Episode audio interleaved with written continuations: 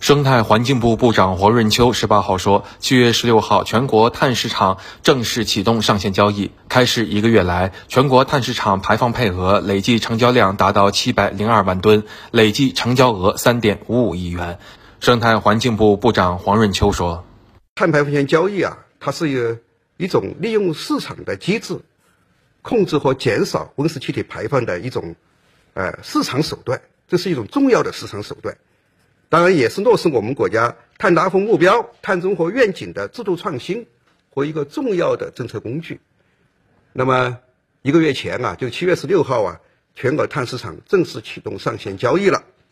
第一个履约周期呢，我们把全国，哎，燃煤发电行业，哎，发电行业两千一百六十二家纳入到了这个碳市场的范围。那么，总共覆盖了多少呢？四十五亿吨二氧化碳排放量，自启动以来呀，全国碳市场运行平稳，交易价格呢，也从首日开盘价的每吨四十八块，上升到昨天收盘价，哎，五十一块七毛六每吨。